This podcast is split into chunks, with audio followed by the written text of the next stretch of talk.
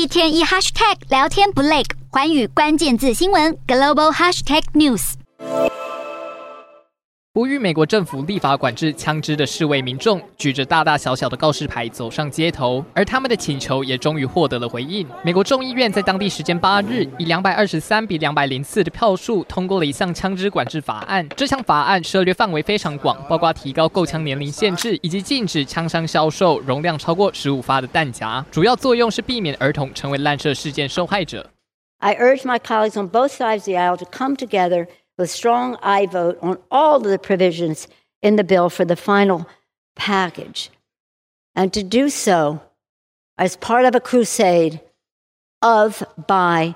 and for the children 事实上，合法持枪以及该限枪到什么程度，一直是美国社会最具争议的议题之一。以往这项问题被拿出来讨论时，都会被共和党议员以保障美国人持枪权的宪法第二修正案掩盖而过。但是五月份一场震惊全美、造成十九名小学生、两名教师死亡的德州校园枪击案，却让枪支管制问题得到前所未有的关注。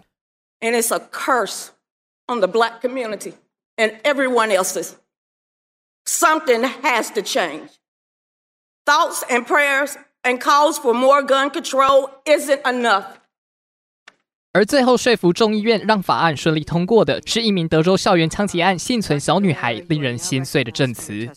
When I went to the barracks, uh, he shot my friend that was next to me, and I thought he was gonna come back to the room, so I grabbed the blood and I put it all over me.